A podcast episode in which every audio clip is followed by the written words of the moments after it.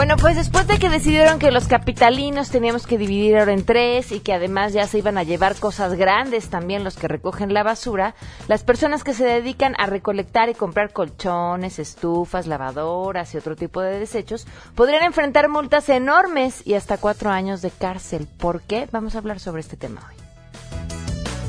Además, Guille Gómora nos pondrá en contexto sobre el socavón de complicidades de la última semana. ¿Qué tal, Pam? Buenas tardes. Pues mira, hoy hablaremos del socavón o de los socavones en México. Tenemos desde el caso Duarte, el caso Morelos, el caso Tláhuac, en fin, bueno, hablaremos de esta triste realidad del México de hoy. Gracias, nos escuchamos más tarde. Tenemos también buenas noticias. El libro del mes, Adán Cerrete estará con nosotros y mucho más. Así arrancamos a todo terreno. MBS Radio presenta a Pamela Cerdeira en a todo terreno, donde la noticia eres tú.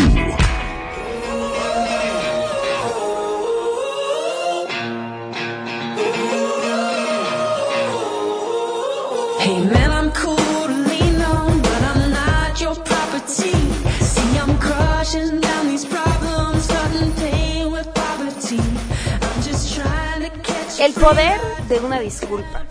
Fíjense, hace la semana pasada había un tweet de J.K. Rowling, la autora de Harry Potter, que si uno abría Twitter en, en, el teléfono nada más veía cómo iban creciendo los retweets y los retweets y los retweets. J.K. Rowling se había quejado de Donald Trump porque en un evento aparecía como que había, bueno, parecía como que había ignorado a un niño que se encontraba en una silla de ruedas que había intentado estrechar su mano. Y J.K. Rowling, además con ese gran talento para la pluma, eh, criticaba a Donald Trump, quien en un, durante su campaña se había burlado de una persona con discapacidad y que ahora repetía este patrón. Bueno, pues la mamá del niño escribió un, mensaje en las redes sociales diciendo que ojalá se lo hicieran llegar a, a J.K. Rowling y que Donald Trump no había ignorado a su hijo, que su hijo no estaba intentando agarrar a su mano o que lo saludara, simplemente la escena que ella había visto no estaba fuera de contexto. ¿Qué hizo J.K. Rowling? Pues como las grandes, ofreció una disculpa. Eh, y, y, y, prácticamente eh, dice eh, claramente proyectado en estas imágenes mis propias sensibilidades sobre el asunto de que a la gente discapacitada se le ignore o mire por encima y si eso ha ocasionado cualquier angustia a ese niño o a su familia, me disculpo sin reservas. Así de sencillo es el tema, ¿no? Bueno, cuando uno se equivoca, pues uno ofrece una disculpa y se acabó el asunto. Eh, nada más para compartirles eh, esto que, que hoy es parte de lo que sucede. Tenemos muchas cosas eh, que comentar el día de hoy. Los invito, por supuesto, a que estén en contacto. El teléfono en cabina 5166125. Itzela está lista para recibir sus llamadas, contenta, con una gran sonrisa. También a través del WhatsApp 55 33 32 95 85. Vero del Pozo, que ya saluda que haya libro nuevo el día de hoy. Dice que con el anterior no pudo. A mí me dio pesadillas el anterior, entonces también espero que Adam Serret venga con algo mucho más amable. Eh, César, muchísimas gracias por escribirnos. Eh, Enrique Viejo, eh, gracias también a, a Vivarradas, a Mario Isaac, a María Eugenia Sánchez, a Carlos Gallegos, Antonio Jiménez, todos ustedes por estar en contacto. Twitter y Facebook me encuentran como Pam Cerdeira y vamos a arrancar de una vez con la información. Saludo a mi compañero René Cruz. El Premio Nobel de la Paz, Rajendra Pachauri, afirmó que el aumento de la pobreza, conflictos por carencia de recursos como el agua y problemas de salud serán algunos de los resultados que tendrá el planeta en caso de no actuar lo antes posible contra el cambio climático, evitando su incremento a dos grados a finales de siglo. Al reunirse con integrantes de la Junta de Coordinación Política de la Cámara de Diputados, el también maestro en ingeniería señaló que si en un plazo de cinco años no se han tomado las acciones para mitigar los gases de efecto invernadero, la situación que vivirá el planeta entero en 25 años será catastrófica. Escuchemos en voz del traductor. Entonces tenemos que movernos rápidamente porque como seres humanos racionales tenemos que minimizar los riesgos que provengan del cambio climático que podemos decir para estabilizar el clima y asegurarnos que no aumente más de dos grados para finales del siglo. Eh, sí, incluso dos grados eh, es muy alto. Tenemos que hacer ser eh, 1.5. Eh, de acuerdo a mi punto de vista, el mundo tiene que tener este, esta ambición para poder estabilizar el clima. Rajendra Pachauri aseveró que el calor ocasionará lluvias más intensas, sequías prolongadas y por ende esto repercutirá en la producción agropecuaria de productos como el frijol, el maíz y el arroz. Informó René Cruz González. Así es, gracias. La CONCAMIN hizo un llamado urgente a las autoridades federales para que atiendan el robo autotransporte de carga en territorio nacional, que según cifras del Secretariado Ejecutivo del Sistema de Seguridad Pública de 2014 a 2016, el robo a este tipo de autos creció 179%. Y es que la CONCAMIN también refirió que la Cámara Nacional de Autotransporte de Carga, la CANACAR, estima que durante 2017 este fenómeno continuará. De hecho, el delito crecerá 37%. El organismo que cabeza Manuel Herrera dice que producto de esta tendencia las empresas aseguradoras han incrementado el costo de las pólizas hasta en un 200%, llegando incluso a tomar la decisión de ya no asegurar las unidades de carga, lo cual afecta directamente a uno de los principales eslabones de la cadena logística. Para Noticias MBS, Citlali Sáenz. ¿Qué tal? Muy buenas tardes. Yo les informo que durante los primeros siete meses de 2017, la Procuraduría Federal del Consumidor verificó 5.402 gasolinerías en todo el país para garantizar el despacho de litros completos. Esta cifra representa el 72% de la meta comprometida para este año por el Procurador en funciones Rafael Ochoa Morales de revisar 7.500 gasolineras en todo el territorio nacional. De acuerdo con la Profeco, al cierre del mes de julio se han verificado más de 80.000 mangueras despachadoras y se han inmovilizado 3.258 por irregularidades que fueron detectadas en 1.712 gasolineras donde se colocaron sellos de suspensión. Asimismo, dijo que se han iniciado 617 procedimientos administrativos por infracciones a la ley y se han aplicado multas por 133 millones de pesos en contra de aquellas gasolineras en las que se detectan abusos. Les informa Carlos Reyes.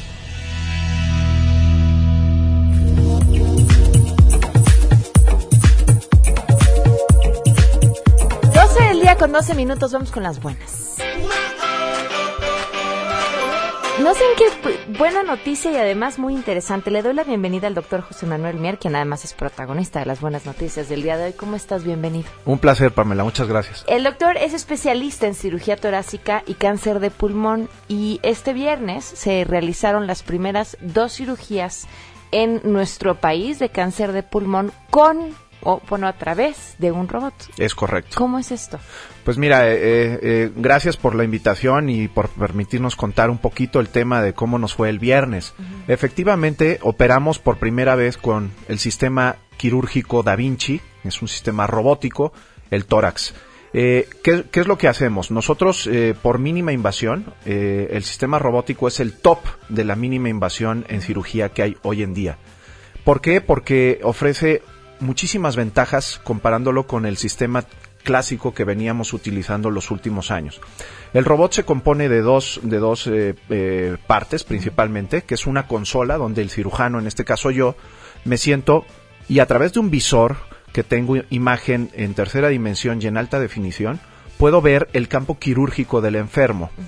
Ese, ese visor además tiene unos, como, por decirlo de alguna manera, unos guantes donde yo introduzco mis dedos y empiezo a moverlos de tal manera que esos movimientos se reproducen en el otro componente del robot, que son los brazos articulados del robot que están sobre el enfermo y, y trabajando dentro de él. Entonces, este robot ofrece muchas, muchas ventajas. En primera, la visión, que como ya te dije es alta definición, tercera y, y- y alta- y tercera dimensión. Y número dos, esos movimientos que puedo hacer yo, el robot los filtra y en sus, y en sus brazos que están dentro del, del robot va, va a hacer que los movimientos sean muy finos y muy precisos no nos filtra los, los errores de movimiento, por ejemplo, si hubiera temblor o si hubiera algún eh, inconveniente de que alguien me empujara, me, moviera la mano, etcétera, cuando estoy operando, eso también lo filtra el robot. Incluso si yo por algún motivo saco la cabeza del visor, volteo porque alguien me habla o porque sencillamente me quiero rascar, eh, el robot en ese momento detiene los brazos dentro del, del paciente para impedir que haya algún, algún, algún accidente. ¿Por qué no se había utilizado antes para cáncer de pulmón? Mira, el robot, la historia del robot en México ya tiene unos cuantos años, eh, 8 o 10 años. Se empezó utilizando para cirugía de próstata. Eh, posteriormente cirugía ginecológica, cirugía bariátrica, eh, en algunas otras cosas de cirugía general como hernias, etcétera, pero nunca se había utilizado en tórax. ¿Por qué? Bueno, pues eh, a mí me hubiera gustado empezar antes, pero los robots, no hay muchos robots en México, número uno. Y número dos, el entrenamiento es complicado, no es un entrenamiento sencillo. Para llegar a ser cirujano robótico de tórax, pues evidentemente primero has de ser especialista en tórax y posteriormente hacer un entrenamiento que, que consiste en cinco meses de, de- de cirugía en simulador, en, en un- en un simulador como los simuladores de, de vuelo que tienen los pilotos. Después has de asistir a un centro ya de alta especialidad donde ya se hagan estas cirugías y tienes que asistir a ver como observador. Esto fue en Orlando. Y posteriormente haces tu examen teórico, te, te examinan, tienes que pasar una prueba teórica y después ya te llevan a Atlanta, que es el centro de entrenamiento que tiene la empresa, uno de los centros de entrenamiento que tienen en Estados Unidos. Ahí operamos cerditos vivos y posteriormente, después de que pasas, que acreditas esas habilidades en cerditos, te dejan operar cadáveres. Una vez que ya completaste todo este proceso, simulador, cadáveres, cerdito, etcétera, que has pasado tus exámenes teóricos, entonces te dan la oportunidad de que empieces a operar personas bajo la supervisión de los proctors que has tenido eh, allá en Estados Unidos. Y en ese paso es en el que nosotros estamos. El viernes pudimos hacer las dos primeras cirugías eh, eh, por cáncer de pulmón robóticas aquí supervisadas por el técnico, el, el cirujano de la empresa. ¿Cómo están los pacientes? Pues mira, esa es otra de las grandes ventajas del robot. Se operaron el viernes y los enfermos se fueron ayer a su casa. Tres días, 72 horas de cirugía después de haberles extirpado medio pulmón por cáncer. Entonces, esto es lo fantástico de la cirugía robótica. El enfermo sufre una agresión mínima, sangran muy poquito, se recuperan muy pronto, no gastamos en terapia intensiva, no tienen que ir a terapia intensiva, no tienen que transfundirse de sangre. El enfermo en vez de estar 10 días en el hospital está 72 horas. Su recuperación para eh, eh, en cuanto a su vida laboral es prácticamente inmediata. Estos enfermos hoy pudieron ir a trabajar si, si así lo decidieron y este y todo esto hace que pues los costos sean mm, eh, equ- equ- equivalentes a la cirugía clásica. Ok, a ver, te preguntaba fuera del aire y creo que es Sí. interesante para el público si era realidad esto que se dice que los chavos que hoy se, la- bueno, hoy ya varias generaciones que la pasamos así, que se la pasan jugando eh, en las consolas y videojuegos, Sí. adquirían habilidades que después podían ser utilizadas por un cirujano. Me, me queda claro que sí, sin duda sí, porque eh, la plasticidad cerebral, la maniobrabilidad, eh, la, eh, la adquisición de, de- de esas técnicas manuales de asociar tus movimientos de las manos a, tu, a tus ojos, eh, que, que se adquieren desde, pues desde el Nintendo, desde las consolas que jugábamos nosotros, evidentemente repercuten positivamente en las destrezas que se pueden aplicar hoy a este, a este tipo de tecnología. Como te platicaba, eh, yo estoy viendo bajo un visor eh, eh, el campo quirúrgico y con mis manos, que fueran lo- el equivalente a, un- a los Un joysticks del- del- de las consolas, estamos haciendo, eh, pues en vez de perseguir fantasmitas o matar naves espaciales, pues aquí lo que estamos haciendo es eh, eh, cirugía. Pero al final los movimientos y el entendimiento que tiene que haber pantalla, cerebro, manos, es lo mismo que, que estar jugando una consola. Qué interesante. Acabamos de recibir una, una llamada muy linda de parte de José Ramón Zavala, conductor de Autos y más, que dice, el doctor Miero, pero a mi papá ya lo habían desahuciado y él le salvó la vida y hoy en día se encuentra muy bien, que te manda muchos saludos. Sí, eh, don José Ramón es un tipazo y efectivamente eh, cuando me lo presentaron eh, les habían dado unas muy malas noticias. Recuerdo que hasta el médico que los atendía les dijo a la familia que pasaran a despedirse de él porque ese día se iba a morir.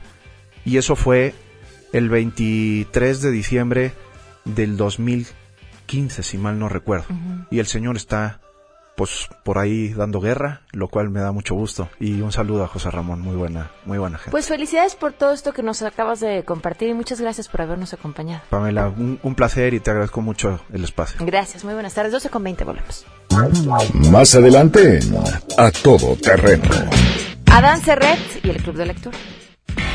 Si te perdiste el programa A Todo Terreno con Pamela Cerdeira lo puedes escuchar descargando nuestro podcast en www.noticiasmbs.com. Pamela Cerdeira regresa con más en A Todo Terreno, donde la noticia eres tú. Marca el 5166125.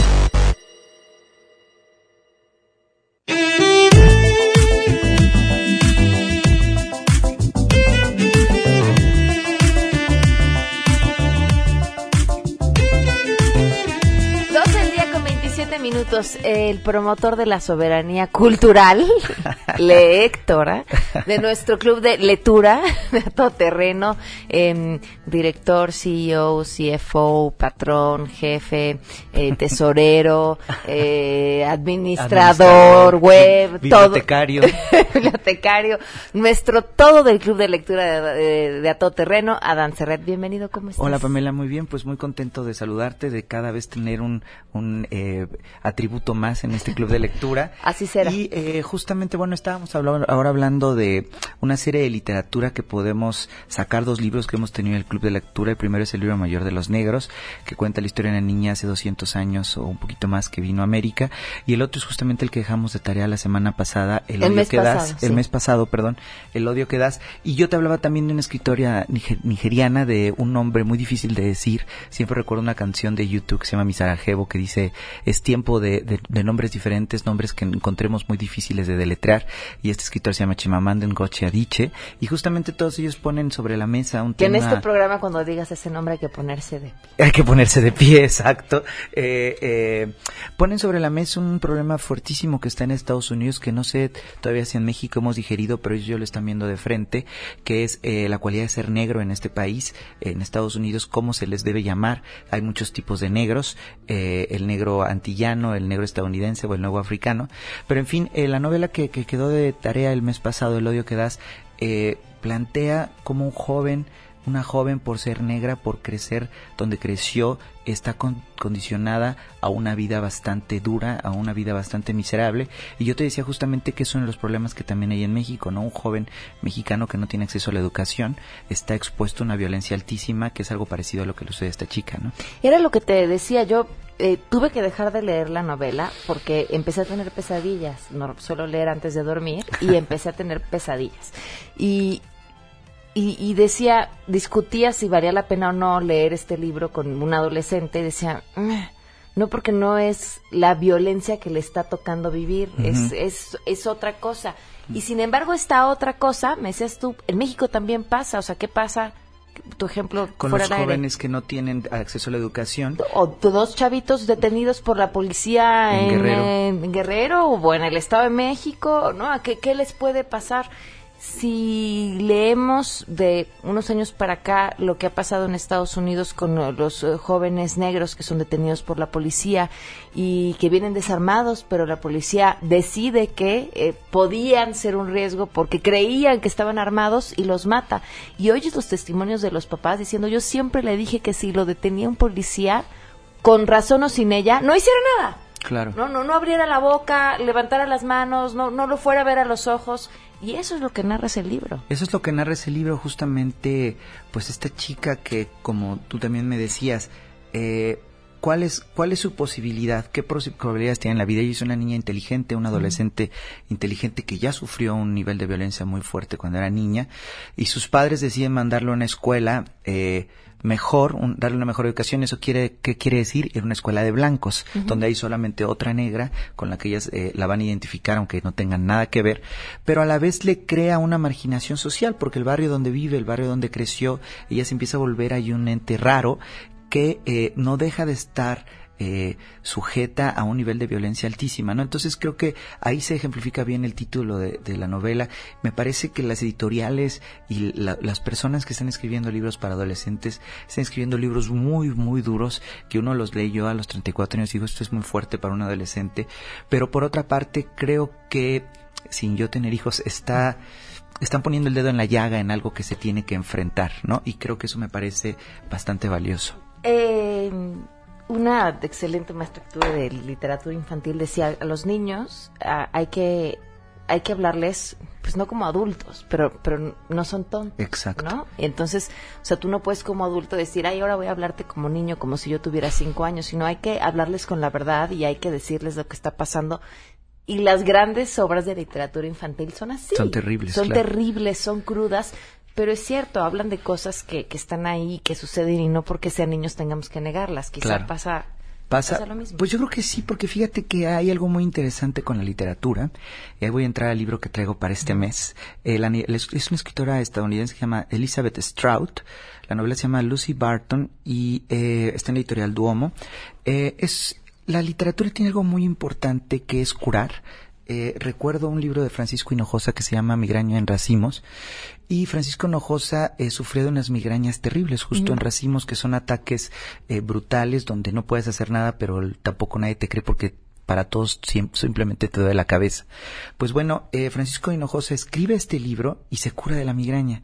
Eh, esta novela de Elizabeth Strout es fantástica porque se trata exactamente eh, sobre hablar de los temas que no quieres hablar. Ella en algún momento va a un curso de escritura y, su maestra le dice, si ves que hay un problema en tu, en tu literatura, enfréntalo de frente y así vas a hacer un buen libro.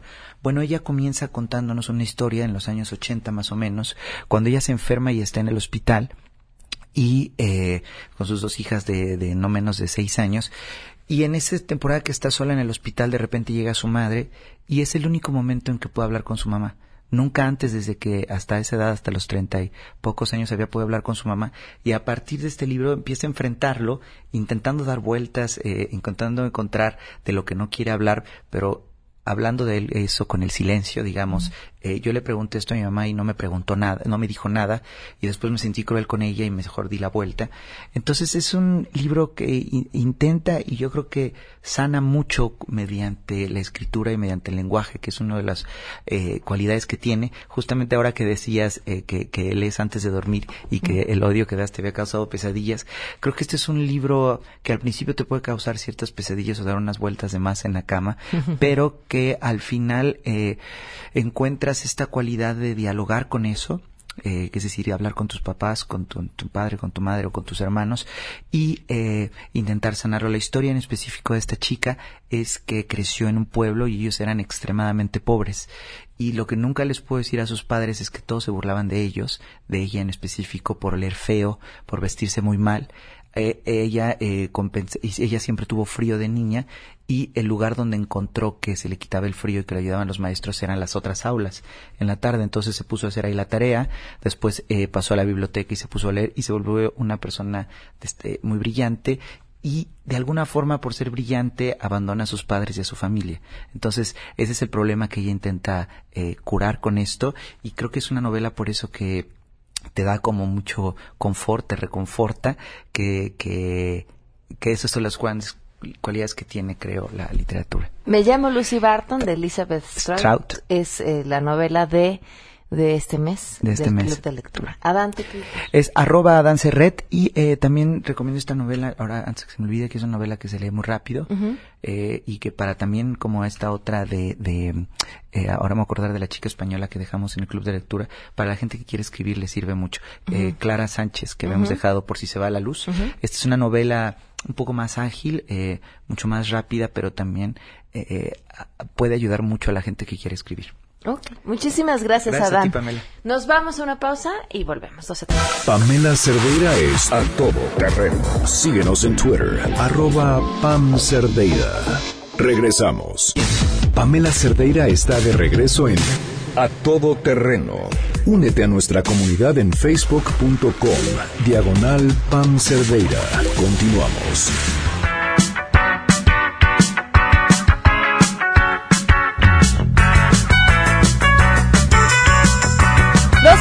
39 minutos, continuamos a todo terreno. Nos acompañan eh, aquí en cabina Francisco Uriostegui, presidente de la Confederación Nacional de Industriales de Metales y Recicladores, eh, Asociación Civil. Gracias por acompañarnos y estar con nosotros. Muy buenas tardes. Buenas tardes, buenas tardes a su auditorio. Muchos estuvo comentando que esta, de esta nueva ley, que aquellos que se dedicaran a recolectar y comprar colchones, televisiones, lavadoras, estufas y otros enseres domésticos, eh, si no tenían un distintivo oficial, iban a ser multados y que ahora esto todo solo quedaba en manos eh, en el caso de la Ciudad de México, de los camiones recolectores de basura que dependen de las delegaciones, que a partir de que ya ahora separamos en tres, también ya tenían días para llevarse eh, cosas grandes que antes nunca se llevaban, a menos que uno le diera una lana extra eh, a los camiones. ¿Qué pasó? Bueno, pues como principio creo que no fue analizada esta norma eh, desde, un- desde su inicio. Ahora que nos eh, encontramos con el jefe de gobierno, lo comentamos y por supuesto que, por supuesto que tampoco está de acuerdo.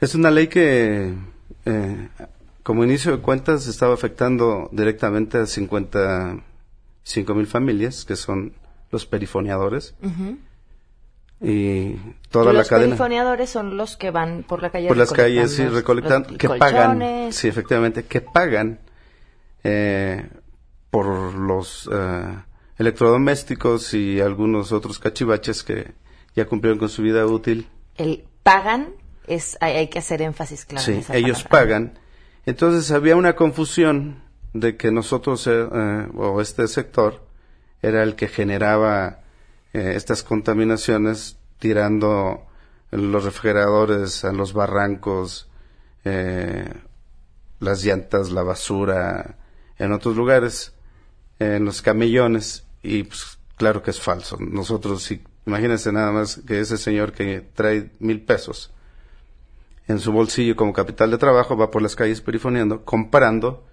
y que espere la oscuridad para ir a tirarlos. Es una aberración. Eh, creo que ahí es donde estuvieron mal analizadas esta- estas normas o esta norma. Y posteriormente, ya después de, de reuniones con el jefe de gobierno, que quiero felicitarlo y agradecerle todo el apoyo que le ha brindado al sector, reconoció efectivamente que, que no estaba bien fundamentada esa, esa norma, que no estaba bien analizada, que bajo ningún concepto él iba a permitir que se quedaran 50 mil o 60 mil familias sin comer.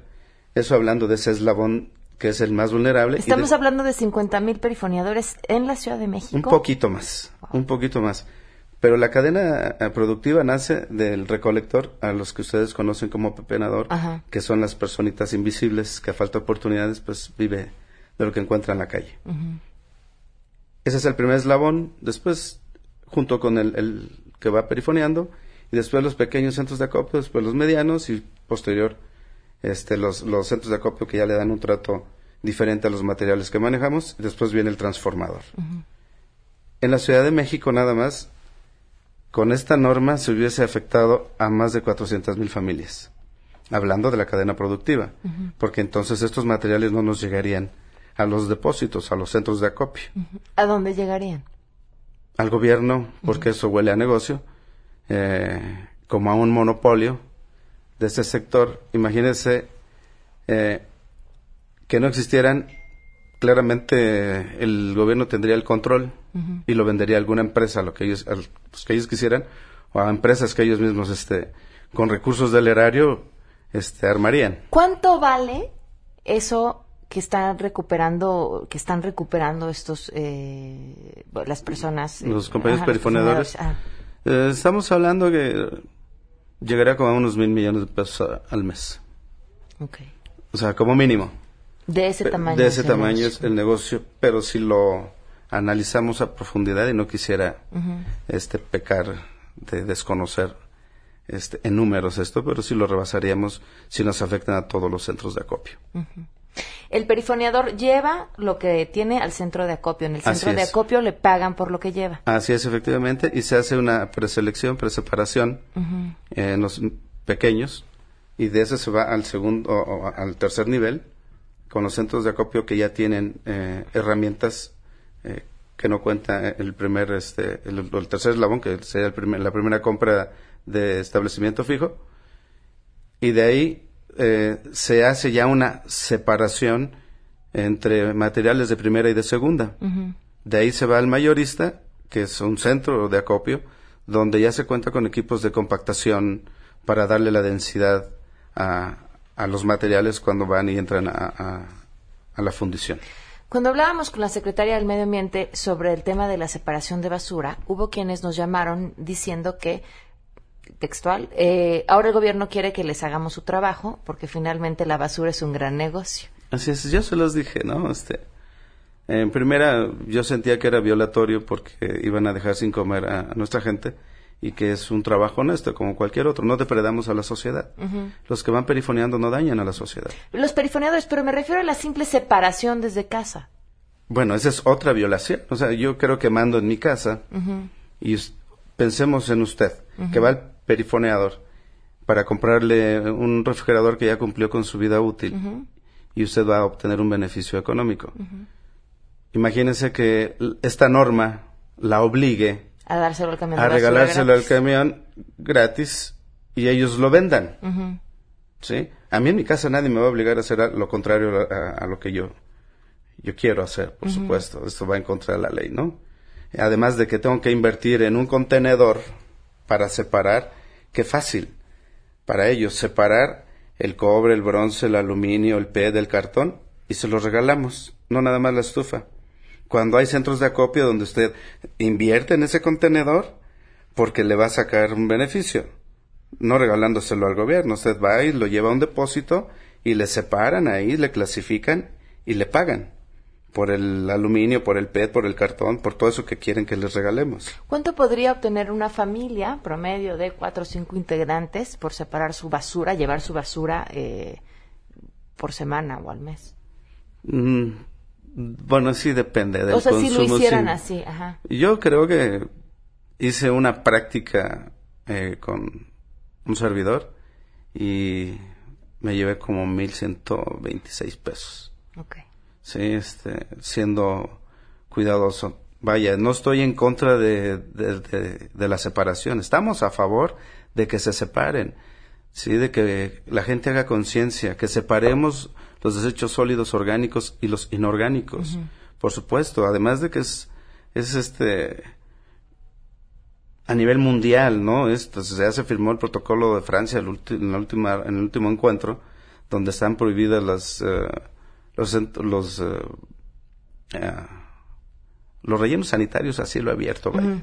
Sí me da pena decirlo, pero sí, sí existen. Entonces, yo creo que esta ley, de ahí se están tomando nuestros gobernantes que traen una intención dolosa y de hacer dinero. Ya vieron que en la basura hay dinero. Pues Graco Ramírez es el, el rey de la basura en, en Morelos, ¿no? Ahora es el que domina todo, todos los desechos sólidos, todas las plantas separadoras se las tiene. Y aquí pues alguien malintencionado también lo vio como negocio y quiere entrarle, pero sin invertir. Nosotros invertimos, aunque sea poquito, pero ellos quieren con dinero del erario armar engañosamente algunas plantas, que por cierto esas plantas este eh, comunales eh, para que nosotros llevar y, y entregarles a ellos regalado todos los desechos sólidos reciclables valorables. Eh, hablan ellos de 13 mil toneladas en la Ciudad de México que producimos, eh, que se producen al día. Yo, yo creo que rebasa como un 30% más. ¿Qué va a pasar con los perifoneadores? Nada, vamos a trabajar. Ya el jefe de gobierno eh, nos dio todo su apoyo, además de que ya les van a dar seguridad social.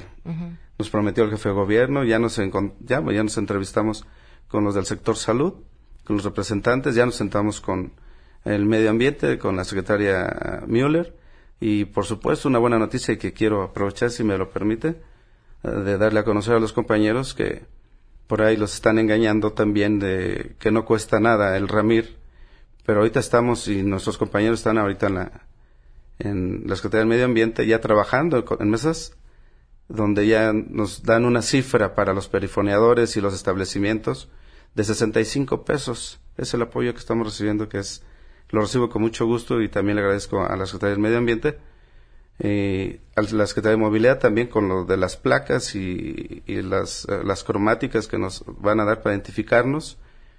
Y tenemos también a Gestión Urbana trabajando en conjunto con nosotros. Y tenemos a casi todas las dependencias eh, apoyando a este sector que, que de veras no lo ven mal. A los contra los que van son contra los que tiran la basura en las calles, contra los que tiran el cascajo en las calles. Y nosotros no somos eh, ese, se- de ese Esa es sector. la diferencia. Sí. Eh, Francisco, muchísimas gracias por El habernos agradecido soy yo. Que tengan excelente tarde. Vamos a una pausa, volvemos. Si tienes un caso para compartir, escribe a todoterreno.mbs.com. Pamela Cerdeira es a todoterreno. En un momento continuamos.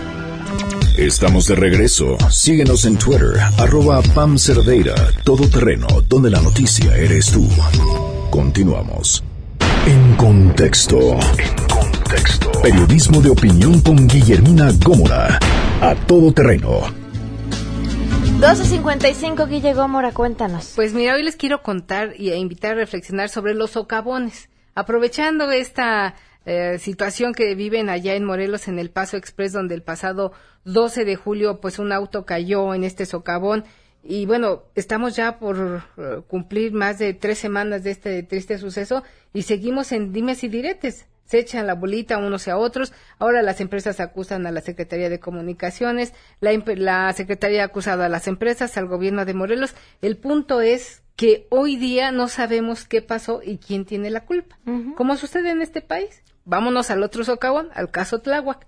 Ha pasado más de una semana y seguimos sin tener un responsable directo, ¿sí? Se atrapó al delincuente, al famoso Ojos, pero el delegado pues sigue en su dicho de que no los conocía, que nada sabía, cuando tenían 15 años instalados operando eh, este cártel de Tláhuac, sus familiares, su esposa, bueno, su novia, sus, algunos de sus hijos, trabajan en la delegación y el delegado te dice pues que no sabe y sigue libre.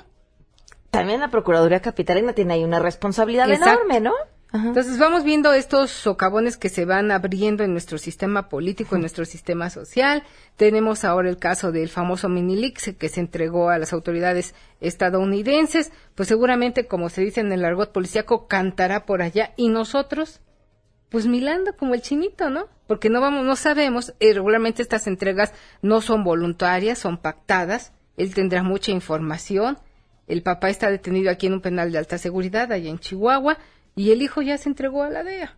Oye, Guille, y lo que falta, porque estamos a nada del 2018 y se van a abrir muchos más socavones. Bueno, está el socavón en el PRI, que no Ujú, acaban claro. de ponerse de acuerdo, que van rumbo a la vigésima segunda asamblea, que será el próximo 12 de agosto, aquí en el Palacio de los Deportes. Tendrán una plenaria el próximo fin de semana en Campeche, donde habrán de ultimar los detalles de estos grupos que intentan pues quitar o poner más candados para el que sea su candidato a la presidencia de la República. Está el socavón del Frente Amplio opositor o democrático, como le quieran llamar. Y bueno, no acabamos por donde le veas. Por donde le veas, la situación hoy en México es complicada. Los escenarios hacia el 2018, como bien señalas, pues se complican aún más a partir de este tipo de situaciones que estamos viviendo en materia de inseguridad. Lo que pasa en Tamaulipas, de verdad, es de terror. Guille, ¿tu columna? Mi columna el día de hoy tiene que ver con estos temas. Se llama El México Bronco y la Violencia Social. Se publica en www.diarioimagen.net. Y mira, un detalle, nada más para que se animen a leerla. La Comisión Interamericana de Derechos Humanos expone cómo los niños son integrados a las organizaciones criminales a partir de los 10 y 11 años de edad. Es decir, nuestro bono demográfico está en manos del crimen organizado. Nuestros niños. Híjole. ¿Y dónde vamos a estar en 20 años? ¿En, En dónde 20 queremos estar, estar en en 20 20. años? Ahí está la columna, los invito a leerla, a que pues reflexionemos juntos y sobre todo lo que más interesante, conocer su punto de vista. Claro, Guille, muchísimas gracias. Gracias a ti. Guille Gómora, y lo pueden seguir en Twitter también. Y, y tenemos boletos para el concierto de OMD en el World Trade Center. Va a ser este miércoles 2 de agosto, o sea, mañana. Sí, ¿verdad? Tenemos, esta semana no me voy a equivocar. Cinco boletos dobles a quien llame al 5166-1025. Itzel regresa al teléfono, por favor, y les damos los boletos. Nos vamos.